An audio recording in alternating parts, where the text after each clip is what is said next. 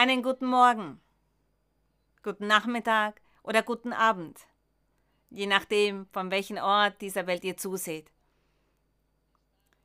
Heute haben wir eine Live-Übertragung organisiert. An alle Länder wird das ausgesendet. Jene, die die Möglichkeit haben, die zugeschaltet sind, vor allem aus Europa, aus China, aus Japan, aus den Philippinen.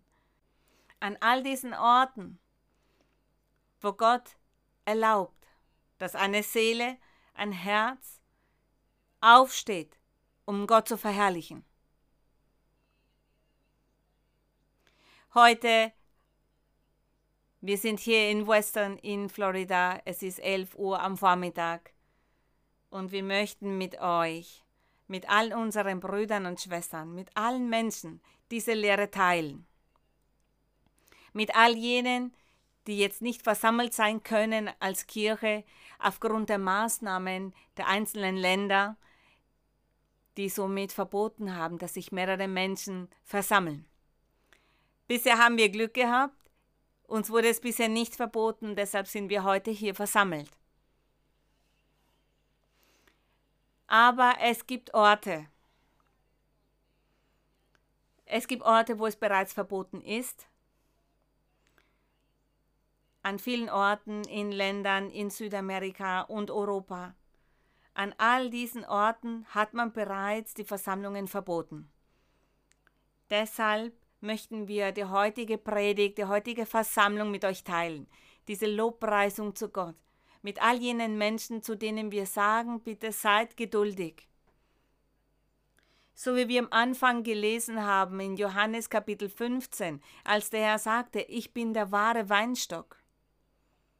Und er sagte, jeder Zweig, der nicht an den Herrn haftet und der keine Früchte trägt, diesen wird der Herr entfernen. Aber jene, die Früchte tragen, diese wieder hereinigen, damit sie noch mehr Früchte tragen und das möchten wir. Wir möchten zu diesen gehören. Wir möchten zu jenen gehören, die viele Früchte tragen, die viel Ertrag bringen. Und derzeit erleben wir schwierige Momente und vor allem die Panik, die Panik, die in all diesen Ländern verbreitet wurde. Die Panik, die Angst, der Kummer, es hat sich somit ein Chaos gebildet. Das ist etwas Unvermeidbares. Aber wir, jene, die Gott kennen, wir sollten auf Gott vertrauen. Natürlich muss man dafür Bedingungen erfüllen. Und es gibt eine Bedingung für jene, die sagen, dass sie auf Gott vertrauen, damit sie beschützt werden vor all dem Bösen. Die Bedingung dafür ist, dass man in Rechtschaffenheit und sehr gut leben muss vor Gott. Das ist das Wichtige. Und wir hier, wir versuchen mit dem Herrn zu sein, den Willen Gottes zu tun. Das ist das Wichtige. Und damit wir so auch ein Beispiel sind für unsere Brüder und Schwestern und alle anderen Mitmenschen, jene, die sich nicht versammeln können, bitte seid geduldig, ich glaube, dass das Ganze sehr schnell vorüber sein wird. Es wird kein schlimmeres Ausmaß annehmen. Und Gott weiß, wen, wie können wir das bezeichnen? Diese Ermahnung, aber auch die Krankheit an sich, dieses Virus, diese Epidemie treffen wird. Nur Gott weiß, bei wem er erlaubt dass er daran erkrankt, weil es Gottes Wille war. Gott ist der Schöpfer von allem, er ist der Eigentümer von allem. Er gibt die Anweisungen, was das Gute und was das Schlechte betrifft. Und es ist wichtig, da wir diese Momente erleben weltweit. Es wäre doch herrlich, wenn die Menschen an Gott denken. Aber die Menschen tun das nicht. Keiner spricht von Gott. Keiner sagt, lasst uns beten. Flehen wir zu Gott. Das sagt keiner und das ist traurig. Aber wir sind hier, um zu Gott zu flehen, und zwar im Namen von allen. Und wir hoffen, dass Gott Barmherzigkeit zeigt, denn auch seine Kinder sind auf der Welt verteilt und der Herr wird aufgrund seiner Kinder Barmherzigkeit zeigen. Aufgrund seiner Kinder. Bitte nimm Platz. bevor bevor wir hier mit der heutigen Predigt beginnen, mit der heutigen Lehre, vielleicht wird die heutige Predigt etwas mehr Zeit in Anspruch nehmen. Doch all die Brüder und Schwestern, die sich jetzt in dieser Zeit, in den folgenden Tagen nicht versammeln können, und ich glaube, das wird sehr traurig für sie sein. Es wird sehr schwierig sein, sich nicht als Kirche versammeln zu dürfen. Aber von eurem Zuhause aus, von dem Ort, an dem ihr euch befindet, von dort aus könnt ihr zu Gott singen. Hymnenlieder, Chorlieder, ihr könnt in der Bibel lesen, zu Gott beten, zu Gott flehen, all das könnt ihr tun. Natürlich fehlt uns diese menschliche Wärme, denn unter allen Brüdern und Schwestern da fühlen wir, dass Gott sich unter uns bewegt und wenn einer glücklich ist, wird der andere mit dieser Freude auch angesteckt. Wenn wir alleine sind und beten, zu Gott flehen, ist das etwas schwieriger, in diese geistliche Wärme einzusteigen. Aber wir müssen geduldig sein und vom ganzen Herzen sollen wir all das tun. Und ich bitte euch, euch dort betet und singt und ihr werdet singen, so wie das Beispiel, das ich euch dann geben werde. Denn ich hätte gern, dass wir ohne der Hintergrundmusik einfach so singen. Das Hymnenlied 188 möchten wir singen. Und zwar ohne der Musik, ohne der Hintergrundmusik. Und wir möchten so mit den Brüdern und Schwestern sagen, jene, die uns heute zusehen, die über das Internet zusehen, über die Homepage zusehen. Ich möchte, dass ihr seht, dass wir Gott loben können, mit der Musik im Hintergrund oder auch ohne, denn unsere Kehle ist ein Instrument. Unsere Kehle, unsere Lungen, auch diese sind ein Instrument, um Gott zu verherrlichen, um Gott zu preisen. Singen wir das Hymnenlied 188 und wir werden geduldig sein, Egal ob es gut klingt oder nicht, aber wir werden es auf jeden Fall vom Herzen singen und allen Brüdern und Schwestern dort sagen wir, tut das Gleiche, singt für den Herrn, singt für den Herrn. Mit eurer Kehle, auch so könnt ihr Gott loben. Hymnenlied 188 Der Titel ist Jesus ist mein gewaltiger König. Wir werden alle singen, ich möchte eure Stimmen hören so dass ich nicht alleine hier singen muss. Es ist ein sehr altes Hymnenlied und deshalb weiß ich, dass ihr die Melodie bereits kennt. Und wir singen.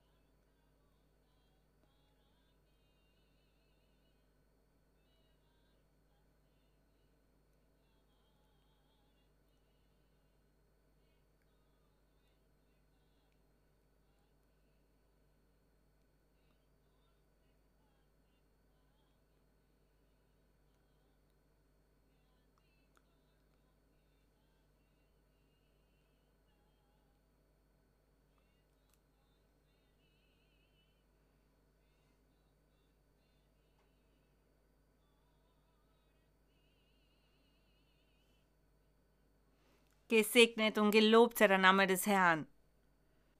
Wir können so zu dem Herrn singen. Wir können so zu dem Herrn singen ohne Instrumente. Unser Instrument ist unser Herz für ihn. Und so singen wir für Gott in diesen Zeiten. Die Brüder und Schwestern haben geweint, weil sie keine Versammlung haben derzeit. Doch singt zu Hause Hymnenlieder und Chorlieder. Wir danken dem Herrn. Brüder und Schwestern, nun widmen wir uns der heutigen Lehre. Und dafür lesen wir in 2 Samuel 24. Wir werden uns eine Strafe ansehen, die Gott dem Volk Israel im Altertum geschickt hat. Vielleicht, weil sie ungehorsam gewesen sind, vielleicht, weil sie nachlässig waren oder eigensinnig waren oder der Eigensinnigkeit des König Davids. Wir wissen nicht genau, was sich da ereignet hat, aber der König David, er wurde dazu gereizt, etwas zu tun, das Gott missfallen hat. Und Gott sandte dann eine Strafe. Und er bestrafte sie auch damals mit einer Epidemie, mit einer Pest. So wie das, was wir heutzutage in den Nachrichten sehen. 2. Samuel. Wir werden lesen und somit uns erinnern an das, was Gott zu den Menschen sagt, die Anweisungen, die er erteilt, um zu sehen, was der Wille Gottes ist dem Menschen gegenüber und ob der Mensch sich tatsächlich dem Willen Gottes unterwirft. Dann wird nichts passieren und nur Segnung wird über diesen Menschen kommen. Wenn der Mensch aber ungehorsam ist, dann empfängt er auch die Strafe. Und wenn der Herr all das erlaubt, dann weil die Menschheit Gott vergessen hat. Sie denken nicht an ihn, sie flehen nicht zu ihm und sie erkennen ihn nicht als Gott an. Manche Menschen sagen, es gibt keinen Gott und deshalb ist der Herr sehr zornig. Und das Beispiel, das wir uns heute ansehen werden, ist ein Beispiel.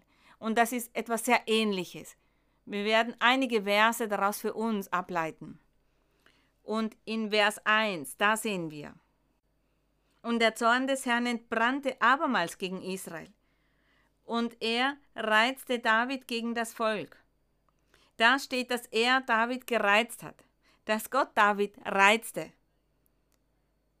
Er reizte ihn gegen das Volk und er brachte ihn dazu, dass er Israel und Juda zählen ließ. Aber in den Chroniken steht, dass der Satan, dass dieser David gereizt hat damit dieser dann Juda und Israel zählen lässt. Es sagte einmal jemand, das ist doch ein Widerspruch. Nein, das ist kein Widerspruch. Denn das Böse, das führt der Teufel aus. Aber Gott erlaubt den Teufel, dass er Böses tut.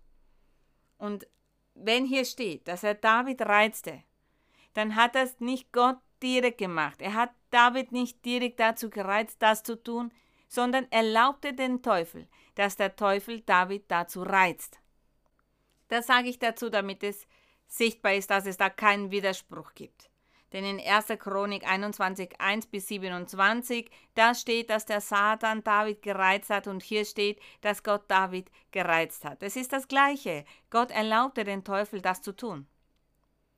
Sie haben das Volk zählen lassen. Der König David, er sagte zu Joab, er sagte zu ihm, zu den Hauptleuten, die bei ihm waren, geht umher in allen Stämmen Israels von Dan bis Beersheba und zählt das Kriegsvolk, damit ich weiß, wie viel ihrer sind. Wir sehen, wie David, der dazu gereizt wurde natürlich. Gott wollte nämlich das Volk Israel bestrafen, weil sie so hartherzig waren, weil sie ungehorsam waren und Götzendiener waren. Sie waren vollkommen von Gott abgegangen. Und deshalb war Gott so zornig. Und als David dann sagte, ich werde das Kriegsvolk zählen lassen in Israel und in Juda, damit hat er Gott missfallen, denn Gott hatte davor bereits zu David gesprochen. Er hatte ihn Versprechen gemacht. Und Gott hatte gesagt, es wird nicht mit dem Kriegsvolk sein oder mit der menschlichen Kraft, dass ihr den Sieg davontragt, wenn ihr einen Krieg führt. Nein, ich werde euch helfen, damit ihr diese Kriege gewinnt. Und das wird nicht passieren aufgrund der Anzahl der Menschen oder der menschlichen Kraft oder der Kraft der Pferde und Rosse, sondern mit meinem Geist. Das hat er zu David gesagt. Das wird mit meinem Geist passieren. Ich werde euch die Kraft geben und ich werde bewirken, dass ihr diese Kriege gewinnt. Gott hatte David dieses Versprechen gemacht. Aber da in diesem Moment, da wurde er gereizt, um das Gegenteil zu tun. Und deshalb sagte er, ich werde das Kriegsvolk zählen lassen. Denn wenn ich nicht genau weiß, wie viele Soldaten ich hier zur Verfügung habe, dann kann ich nicht gegen ein anderes Land vorgehen und dort Krieg führen. Denn vielleicht ist die Anzahl meiner Kriegsleute geringer als die der anderen. Das heißt, er hatte ein gewisses Misstrauen. Deshalb wollte David genau wissen, wie viele Kriegsleute ihm zur Verfügung stehen, um in den Krieg zu ziehen. Und das hat den Herrn missfallen. Aber wir sehen auch, dass Gott das erlaubt hat. Und das, was heutzutage mit diesem Virus erlebt wird, das hat Gott zugelassen. Und wer wird bestraft werden? Von jenen Gott möchte, dass sie bestraft werden durch dieses Virus. Daher sollten wir in Rechtschaffenheit wandeln vor Gott. Ohne Sünde, ohne Böses zu tun, ohne Gott gegenüber ungehorsam zu sein oder ihm zu missfallen. Wir sind nun in Vers 3, da lesen wir weiter, Joab, er war der Hauptmann und er machte sich Sorgen. Er hatte Angst. Und er sagte, der Herr dein Gott tue zu diesem Volk, wie es jetzt ist, noch hundertmal so viel hinzu dass mein Herr der König seine Augen Lust daran habe. Aber warum verlangt es meinen Herrn den König solches zu tun? Er wusste genau, dass David ein Fehler beging. Deshalb sagt er, aber warum verlangt es meinen Herrn den König solches zu tun? Weißt du nicht mehr, was Gott gesagt hat? Dass Gott erlauben wird, dass wir mit seiner Kraft, mit der Kraft seines Geistes diese Kriege gewinnen werden? Das sagte dieser Hauptmann zum König, das wollte er ihm damit vermitteln. Im Vers 4. Aber des Königs Wort stand fest gegen Joab und die Hauptleute des Heeres. So zog Joab mit den Hauptleuten des Heeres aus von dem König, um das Volk Israel zu zählen. Sie haben alle Städte aufgesucht, sie haben überall das Kriegsvolk gezählt und das dauerte mehrere Monate. Das dauerte mehrere Monate. Das war keine einfache Aufgabe, zu zählen, wie viele Menschen an all diesen Orten waren. Im Vers 8, so durchzogen sie das ganze Land und kamen nach neun Monaten und zwanzig Tagen nach Jerusalem zurück. So lange hat es gedauert, das Kriegsvolk zu zählen. Und Joab gab dem König die Summe des Volkes an, das gezählt war. Und es waren in Israel 800.000 streitbare Männer, die das Schwert trugen, und in Juda 500.000 Mann. Aber das Herz schlug David, nachdem das Volk gezählt war. Da hat er bereut. Da hat er erkannt, dass er einen Fehler beging vor Gott. Dass er misstrauisch war, dass er nicht auf die Kraft Gottes vertraute und auch nicht auf die Verheißungen, die Gott ihm gemacht hatte. Und er sagte, ich habe schwer gesündigt, dass ich das getan habe. Und nun, Herr, nimm weg die Schuld deines Knechts, denn ich habe sehr töricht getan. Und in Vers 11, da sehen wir, und als David am Morgen aufstand, kam des Herrn Wort zu Gad, dem Propheten, David Seher. Geh hin und rede mit David, so spricht der Herr. Dreierlei lege ich dir vor. Erwähle dir eins davon, dass ich es dir tue. Gad kam zu David und sagte es ihm an und sprach zu ihm, Willst du, dass drei Jahre lang Hungersnot in dein Land kommt? Brüder und Schwestern, drei Jahre lang Hungersnot. Schrecklich. Wir schaffen nicht mal einen Tag, einen Tag zu hungern, da sterben wir schon. Wir sind dann drei Jahre Hungersnot. Eine sehr harte Strafe. Er sagte, oder dass du drei Monate vor deinen Widersachern fliehen musst und sie dich verfolgen. Das würde bedeuten, vor den Feinden zu fliehen, diese verfolgen einen und aufgrund dieser Fluchtsituation würden sie auch an Folgen leiden müssen. Sie hätten dann keine Zeit zu essen, zu schlafen, gar keine Zeit. Für nichts, auch ein großes Leid. Und dann sagt er, oder drei Tage Pest in deinem Lande, so wie das, was wir heute erleben. Dieses Virus ist eine Pest. Er sagte drei Tage Pest. So bedenke nun wohl, was ich antworten soll dem, der mich gesandt hat. Das heißt, welche Antwort soll ich Gott geben? Gott sandte mich und sagte, ich soll dich fragen, welche Strafe du bevorzugst und auswählst. 14. David sprach zu Gott, es ist mir sehr Angst, aber lass uns in die Hand des Herrn fallen, denn seine Barmherzigkeit ist groß. Ich will nicht in der Menschenhand fallen. Da ließ der Herr die Pest über Israel kommen vom Morgen bis zur bestimmten Zeit, sodass von dem Volk starben von Dan bis Beersheba 70.000 Mann. 70.000. Brüder und Schwestern, das sind Dinge, über die wir nachdenken sollen. Manches Mal lesen wir und sagen, ach, was für eine schöne Geschichte oder beeindruckend. Ich habe in den Nachrichten gehört, dass es bisher ungefähr 5000 Tote sind weltweit, weltweit, wo es viele, mehrere Millionen Menschen gibt. Und hier steht, dass an einem Tag sind 70.000 gestorben. Das ist der gleiche Gott, der Gott von jener Zeit und der gleiche von heutzutage. Es ist der gleiche Gott von heute. Aber ich glaube, dass der Gott von heute barmherzig sein wird.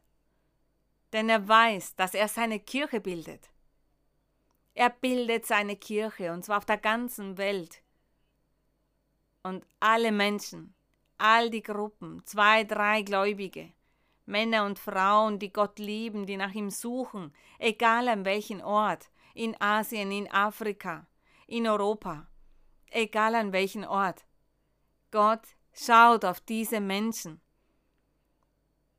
Und Gott, er wird Mitgefühl zeigen mit ihnen. So wie sich der Herr unserer erbarmt hat, denn er bildet seine Kirche. Der Herr wird Barmherzigkeit haben. Doch wir sollen uns bemühen, Gott zu geben, was ihm gebührt, dass wir den Herrn die Herrlichkeit geben und dass sein Name erhoben wird und zwar auf der ganzen Welt, dass die Welt weiß, dass es Gott gibt, dass Gott lebt, der Gott von der Bibel, nicht der Gott von anderen Büchern, sondern der Gott von der Bibel. Dieser Gott existiert und dieser ist der gleiche gestern und heute. Und hier steht in Vers 16, als aber der Engel seine Hand ausstreckte über Jerusalem, um es zu verderben, reute den Herrn das Übel, und er sprach zum Engel. Und er sprach zum Engel, der das Verderben anrichtete im Volk. Es ist genug, lass nun deine Hand ab. Der Engel des Herrn aber war bei der Tenne Raunas des Jebusiters. Dieser Engel des Herrn, dieser ist der Herr Jesus Christus, denn der Herr Jesus Christus, er bezeugte, dass er im Altertum mit dem Volk Israel gewesen ist, doch das hat keiner gemerkt, denn er war im Geiste bei ihnen. Dieser Engel des Herrn, der bei der Tenne Araunas des Ibusitas war, zu diesen sagte Gott, es ist genug, lass nun deine Hand ab. Und wisst ihr warum? Gott hatte nämlich ein Versprechen gemacht in Bezug auf Jerusalem. Gott hatte von Jerusalem gesagt, dass das sein auserwählter Stamm ist. Der bevorzugte Stamm war Juda mit der Hauptstadt Jerusalem. Das war der bevorzugte Stamm, sein auserwählter Stamm. Die Segnung war für Jerusalem, weil Gott gesehen hat, dass Jerusalem, dieses materielle Jerusalem, das war der Prototyp von dem geistlichen Jerusalem, welche die Kirche des Herrn darstellt. Deshalb ging der Herr mit diesem Stamm so achtsam um mit diesem Stamm Juda. Deshalb reute den Herrn das Übel. Als er gesehen hat, dass der Engel Jerusalem zerstören wollte, sagte er, es ist genug, lass nun deine Hand ab. Er sagte, tu es nicht. Gott dachte dann an diesen Schwur, den er Abraham gegenüber geleistet hatte, in Bezug auf seine Kirche, in Bezug auf sein Volk, und zwar, dass in der Zukunft Menschen aus allen Völkern sich zu Gott bekehren würden und dass Gott mit diesen seine Kirche bilden würde, gerühmt sei unser Herr dafür. Und David sagte, ich habe die Missetat getan. In Vers 17. Was haben diese Schafe getan? fragte David. Damit meinte er das Volk, er meinte die Menschen. Er sagte, lass deine Hand gegen mich und meines Vaters Haus sein. Und Gad kam zu David, das heißt der Prophet Gad, er kam zu David an jenem Tage und sprach zu ihm. Geh hinauf und errichte dem Herrn einen Altar auf der Tenne Araunas des Jebusitas. Er hat dann Tiere geopfert, Gott um Vergebung gebeten und er opferte dem Herrn diese Tiere, damit er ihm vergibt und so das Sterben unter den Menschen aufhört. Und Gott er hat sein Gebet, sein Flehen angehört. Und Gott hat diese Opfer angenommen. Und somit hörte das Sterben auf. Aber an einem Tag hat er ihm gezeigt, dass er noch mehr Menschen getötet hätte, wenn er tatsächlich die drei Tage Pest zugelassen hätte. An einem Tag waren es 70.000. Wir sehen hier einen strengen Gott. Ein Gott, der nachdem er so viele Gebote dem Volk gegeben hat, so viele Anweisungen dem Volk gegeben hat, viele Jahrhunderte davor. Gott lehrte die Menschen. Er sagte, sie sollen gehorsam sein, ihn lieben, von der Sünde ablassen, vom Götzendienst ablassen. Wir sehen hier diesen Gott, ein Gott, der dessen müde wurde, dessen Zorn immer weiter entbrannte, und das Fass lief über. Er hat dann nicht weiter toleriert. Er war sehr geduldig gewesen. Er hatte Propheten gesandt. Er sandte seine Diener, seine Knechte, damit dieser die Herrscher ermahnen, die Obersten, die Priester ermahnen, auch das Volk natürlich. Und sie sagten, lebt ein rechtschaffenes Leben, lasst ab von der Sünde. Doch keiner hat ihnen zugehört. Und Gott wurde dessen müde. Und seine Barmherzigkeit hatte dann ein Ende. Und deshalb hat er sie auf diese Art und Weise bestraft. Und er erlaubte daher, dass der Teufel David reizte, damit dieser etwas tut, von dem Gott nicht gesagt hatte, dass er das tun sollte.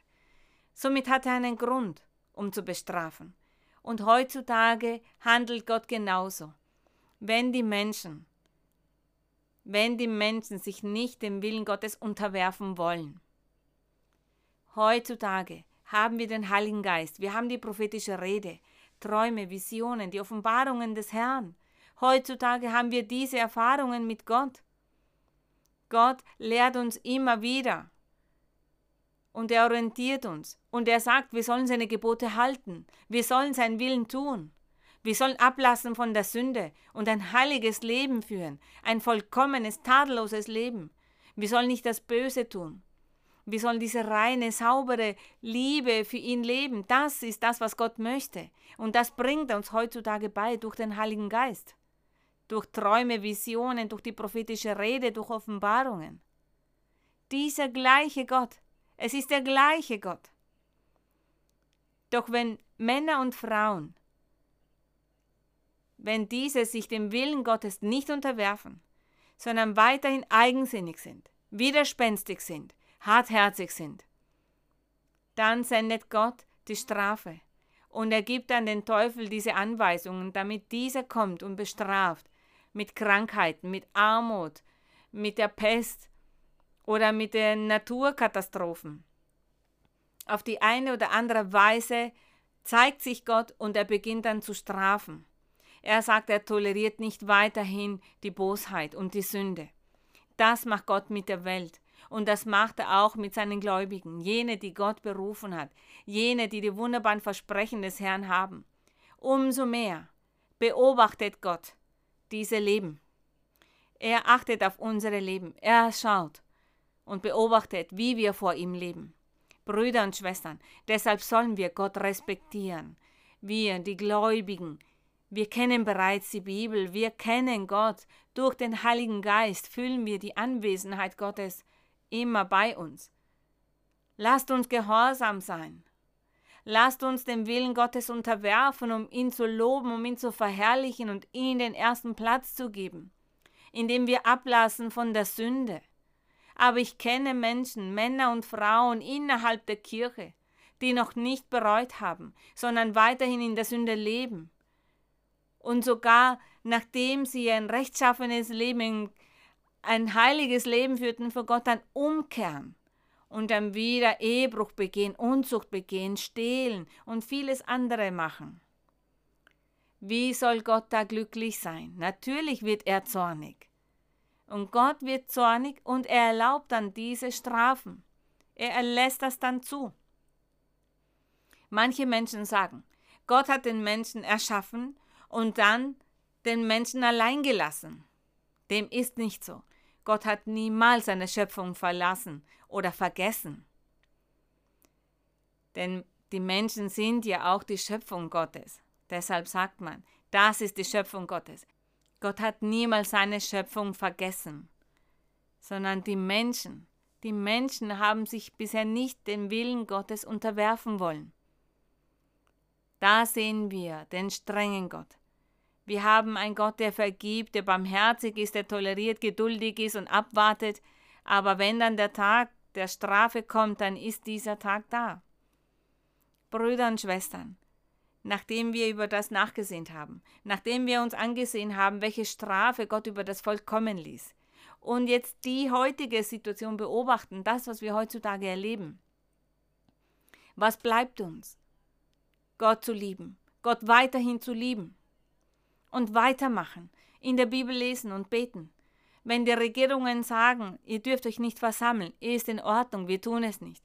Aber zu Hause, an meinem Wohnort, dort wo ich bin, lese ich in der Bibel, ich singe für Gott, ich singe Hymnenlieder oder Chorlieder und da spreche ich zu meinem Gott. Und ich versuche dann, ein rechtschaffenes Leben für Gott zu führen und er wird uns beschützen. Er wird uns vor all dem bewahren.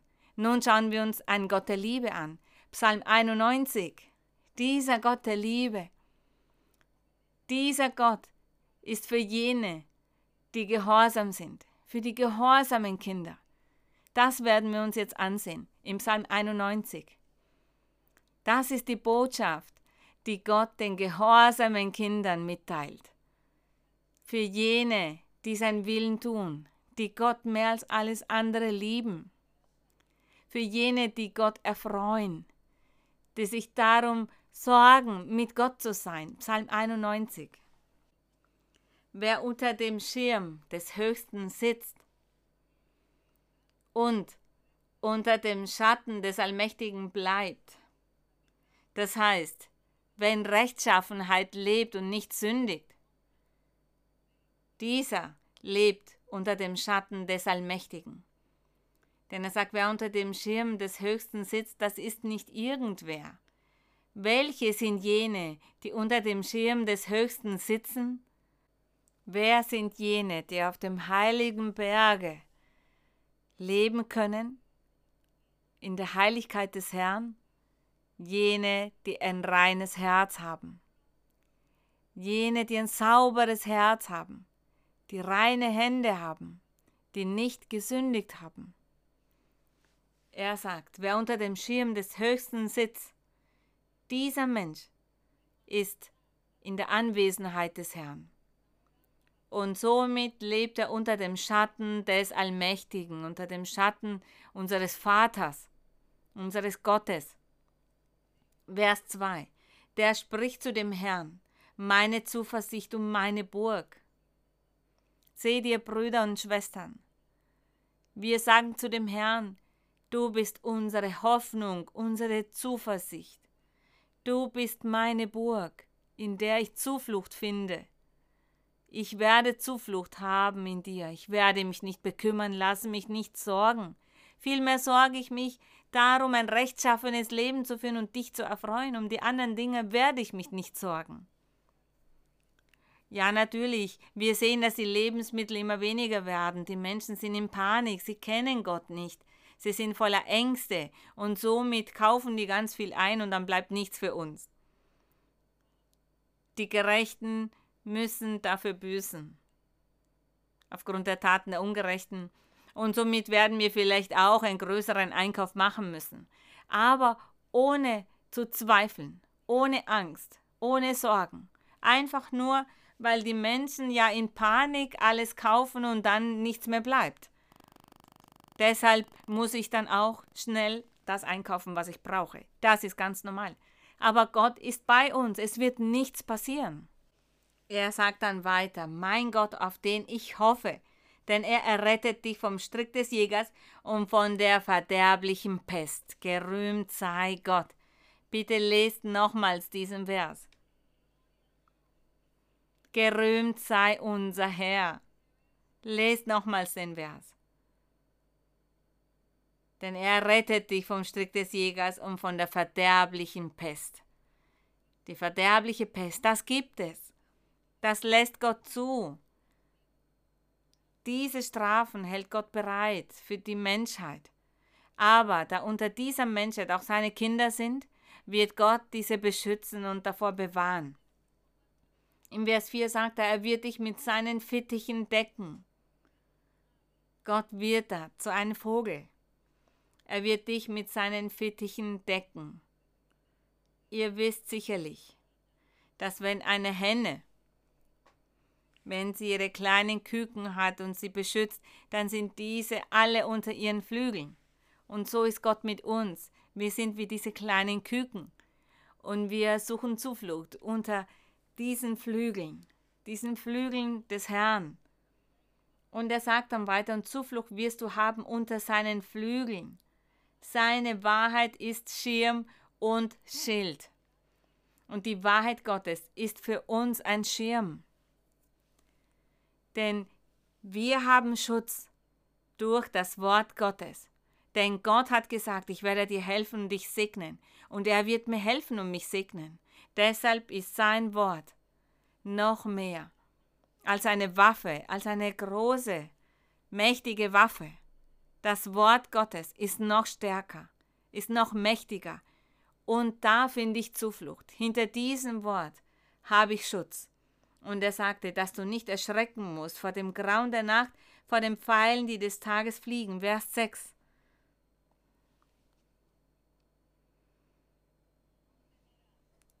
Er sagt, davor wirst du dich nicht ängstigen müssen.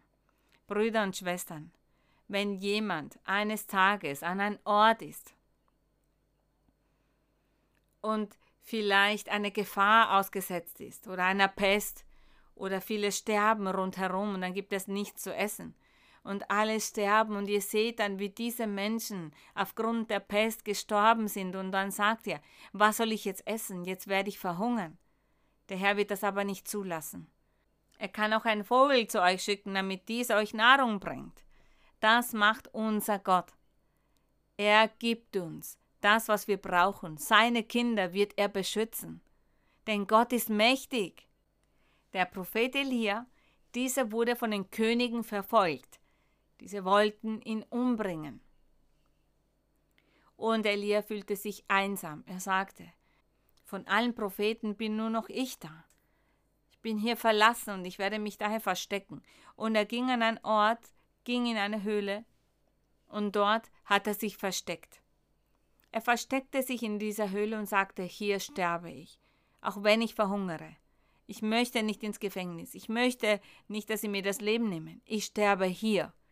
Und er sagte, ich fürchte den König und für diesen König möchte ich nicht mehr prophezeien. Doch was tat Gott? Er sandte einen Vogel, und dieser brachte ihm Nahrung und zu trinken. Und somit sagte er, du wirst noch nicht sterben, du musst weitermachen, die Arbeit musst du noch weitermachen. Diese Aufgabe, die ich dir aufgetragen habe, hast du noch nicht abgeschlossen.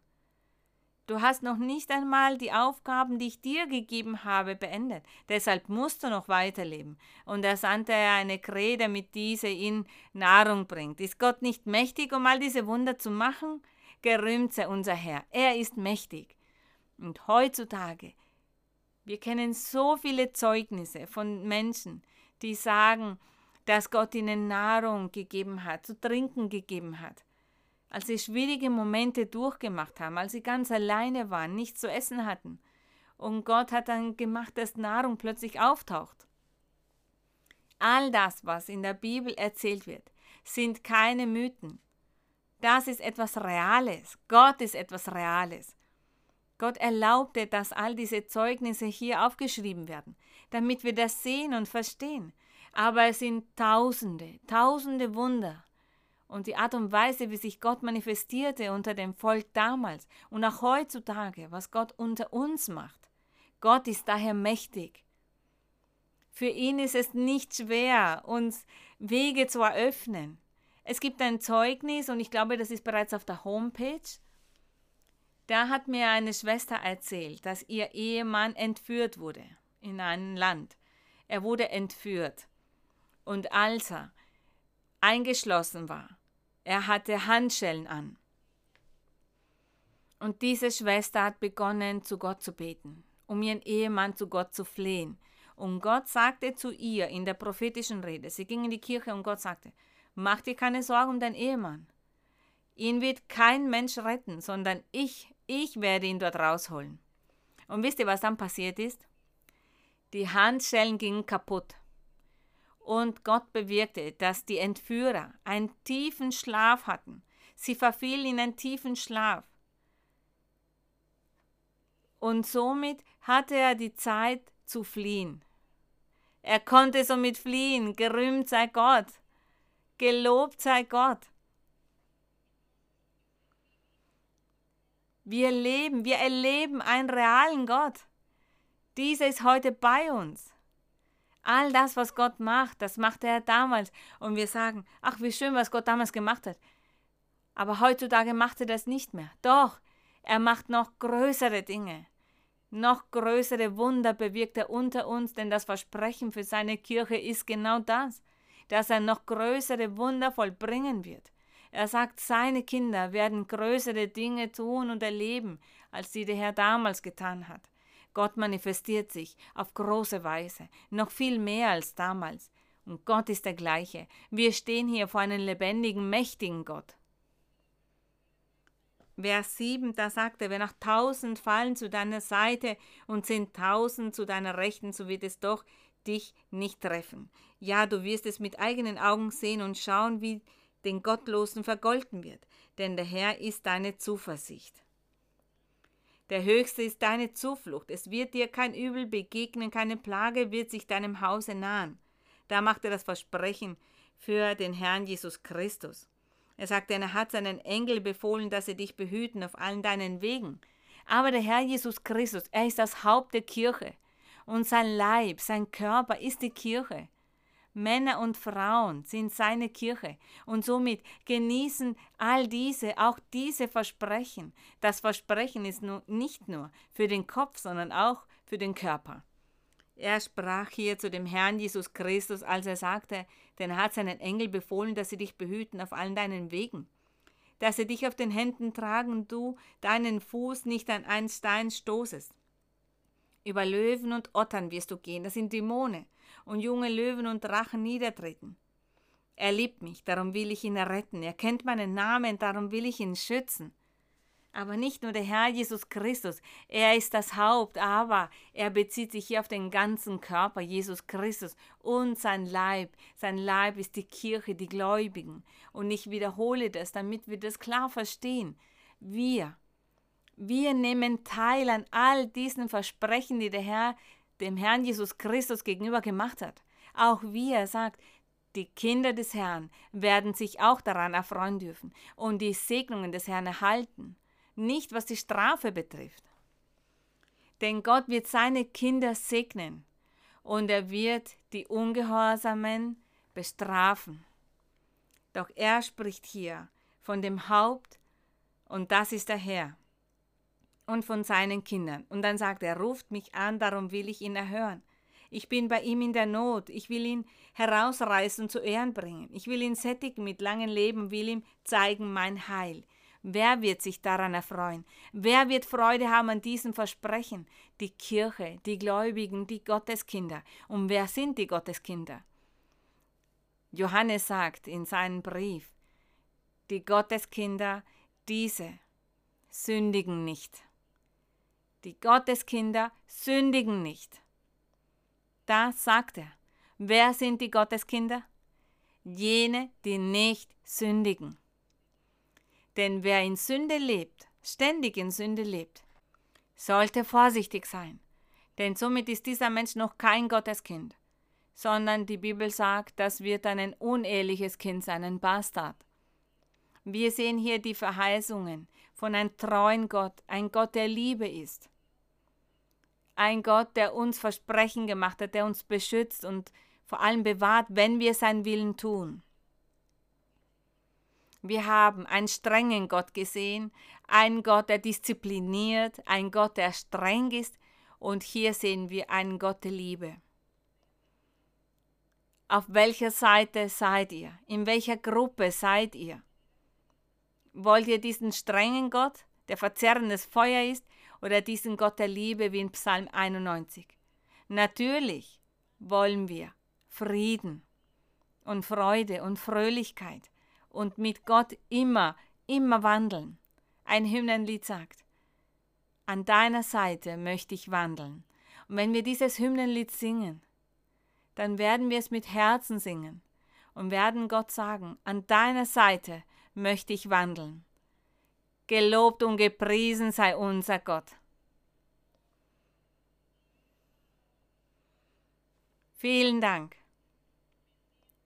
dass ihr heute diese Lehre mitgehört habt.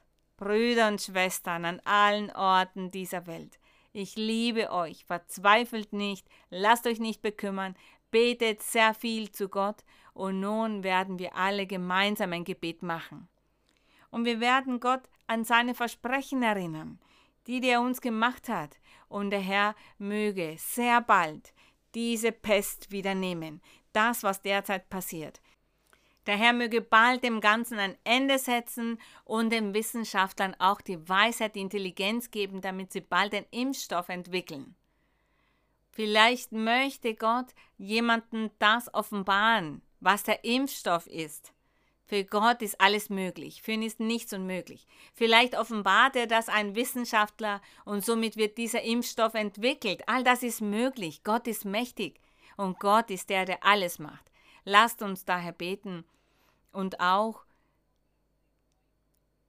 beten wir auch für jene Brüder und Schwestern, die jetzt nicht in die Kirche gehen können, kein Hände auflegen haben, keine prophetische Rede haben. Seid geduldig. Wir werden beten. Wir werden so ein Gebet machen, Gott um die Gesundheit bitten, was die Krankheiten betrifft. Wir werden für unsere Bedarfe beten. All das werden wir vor Gott bringen. Heiliger Vater, mein Herr, Gott Allmächtiger, gesegnet sei unser Gott, unser König, der Vater unseres Herrn Jesus Christus, gelobt und verherrlicht sei dein Name. Danke, heiliger Vater, wir danken für deine Barmherzigkeit, für deine Liebe, für deine Verheißungen. Mein Herr, wir haben über dich nachgesinnt und wir sehen, dass du der gleiche Gott bist. Seit jeher, du hast dich nie geändert. Du veränderst dich nicht. Für dich zählen nicht die Zeiten. Mein Herr, all das zählt nicht für dich. All das ist gleich, deine Art, sich zu manifestieren. Mein Herr, aber wir möchten nun zu dir beten und dich um Barmherzigkeit bitten. Erhöre uns, schau uns an, mein Herr, belehre uns, leite uns, orientiere uns. Wenn wir etwas falsch machen, weis uns zurecht. Mein Herr, berichtige immer unsere geistlichen Leben, damit wir keine Fehler begehen, damit wir nicht töricht sind, nicht eigensinnig sind, nicht stur sind, nichts tun, was sich nicht gehört. Wir möchten alles mit Weisheit tun, mit Intelligenz tun damit wir dich auf diese Weise immer an unserer Seite haben, immer bei dir sein können, alle Tage unseres Lebens. Ja, Vater. Alle, alle sollen feststehen und weitermachen. Alle sollen sich versammeln. Ihr solltet euch versammeln. Ihr solltet feststehen in meinem Wort, in meiner Kirche. Seid nicht trostlos. Manche sind trostlos und traurig. Doch das solltet ihr nicht im Herzen haben. Habt keine Traurigkeit, keine Verbitterung. Seid fröhlich, denn sehr bald werde ich euch besuchen. Ich werde euch besuchen und ich werde meinen Geist manifestieren und viel meine Kraft geben. Und ich werde euch viele Dinge beibringen. Ich werde viele Fehler berichtigen. Ich werde segnen an allen Orten. Viele Herzen, die bekümmert sind, werde ich trösten und segnen. Ich werde zu euch sprechen. Ich werde euch belehren. Ich werde euch Träume geben und Visionen und Offenbarungen. Und ich werde mich unter euch allen bewegen. Denn viele Segnungen, viele Errungenschaften, viele Triumphe erwarten in Zukunft meine Kirche. Habt keine Angst, denn meine Kirche wird nicht aufhören. Meine Kirche wird kein Ende haben, sondern wird ein Fortschritt erleben und Wohlstand. Es erwarten euch Tage der Überfülle und der Triumphe. Meine Kirche wird auf der ganzen Welt bekannt sein. Viele Menschen, viele wichtige Persönlichkeiten, viele Herrscher, viele Regierende, viele Herren der Herren auf dieser Welt werden meine Kirche kennen und alle werden von meiner Kirche hören. Alle werden von mir hören, von meiner Macht, von meiner Manifestierung, von der Art und Weise, wie ich handeln werde, unter meinen Menschen, unter meinen Gläubigen, meinen Nachfolgern, unter jenen, die mich lieben. Denn ich werde euch niemals alleine lassen. Ich werde euch niemals verlassen. Ich werde euch die Segnung geben, in jeglicher Hinsicht. Geistliche Segnungen, materielle Segnungen, jeder wird ein Lebenswandel erleben. Ich werde euch nämlich auch Offenbarungen geben, damit ihr euch ändert, damit ihr ein rechtschaffenes und heiliges Leben führt, damit ihr gerecht seid, damit jeder von euch sein geistliches Leben berichtigt und auf den Weg der Vollkommenheit wandelt. Jeder soll rechtschaffen sein. Denn ich werde mich auf große Weise manifestieren. Denn sehr bald werde ich meine geistlichen Segnungen den Versammlungen geben, und keinem wird es fehlen. Alle werden eine Segnung erhalten. Es wird euch an nichts fehlen. Vertraut, macht weiter, trachtet nach dem Vollkommenen, lest in der Bibel, betet und sucht nach den geistlichen Gaben. Arbeitet unermüdlich weiter. Arbeitet und setzt das Geistliche ein, seid rechtschaffend, ehrlich und aufrichtig. Seid selbstlos, Lasst ab vom Stolz, von der Eitelkeit, von dem Groll. Entfernt all das vom Herzen, den Stolz. Entfernt all das vom Herzen und seid treu und steht fest, denn ich werde euch immer den Sieg geben. Und ihr werdet sehr hoch stehen. Sehr hoch, denn meine Kirche wird sehr hoch stehen. Meine Kirche wird gedeihen und fortbestehen. Lasst euch nicht bekümmern. Es gibt Segnungen. Segnungen. Meine Kinder werde ich immer beschützen. Danke, heiliger Vater, wir danken dir. Wir danken dir, ewiger Gott, himmlischer Vater, wir loben dich. Wir segnen dich. Der Ruhm ist für dich. Der Ruhm ist für dich, mein Herr, gesegnet auf ewig. Mächtig bist du, mein Herr, mächtig bist du, mein König. Gesegnet seist du, mein Herr und König, du bist groß und gerecht, du bist unser Vater, unser Schöpfer. Wir preisen dich, für dich ist die Ehre, der Ruhm und die Lobpreisung. Vielen Dank, wir danken dir, mein Herr, Halleluja.